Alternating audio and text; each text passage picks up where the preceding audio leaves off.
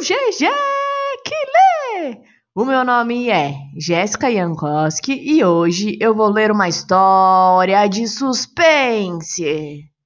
E aí, partiu pra história? Não precisa ficar com medo, tá? Emílio Carlos, a menina e o vampiro.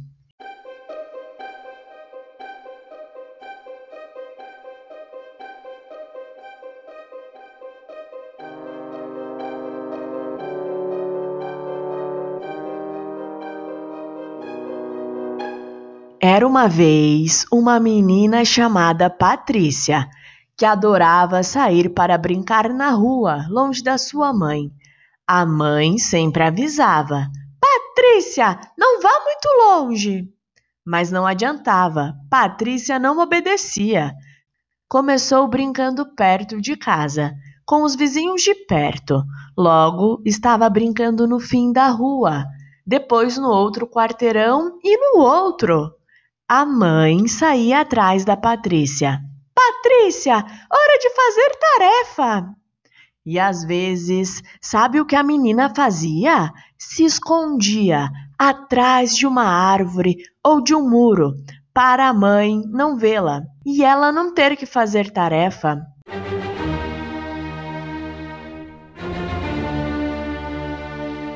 Um dia, Patrícia saiu de casa depois do almoço. Foi brincando e brincando cada vez mais longe, e quando deu por si, estava em outro bairro, sozinha, longe de tudo o que conhecia.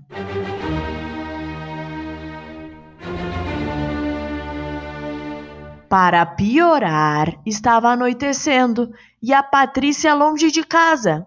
Era a primeira vez que ela ia tão longe.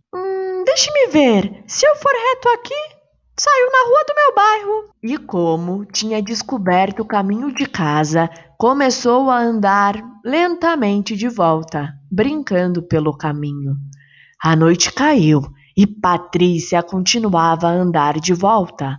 Passou por um beco escuro e nem percebeu que dois olhos brilhantes a observavam. A menina ia calmamente pela rua e do beco escuro saiu um vulto que ia atrás dela.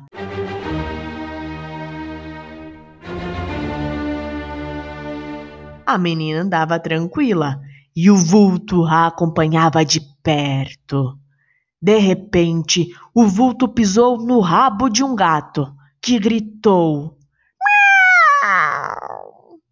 Patrícia olhou para trás e viu pelo rabo dos olhos o vulto se aproximar e começou a andar mais rápido. O vulto também começou a andar mais rápido. Patrícia apertou o passo e o vulto também. Patrícia olhou para trás e pôde ver o brilho de dois dentes caninos pontiagudos. Agora ela tinha certeza. Era um vampiro que estava atrás dela.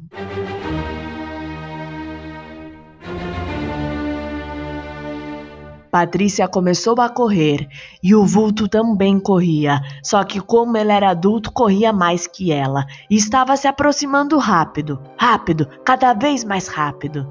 Patrícia corria, mas não conseguia fugir. O vampiro estava bem perto dela agora.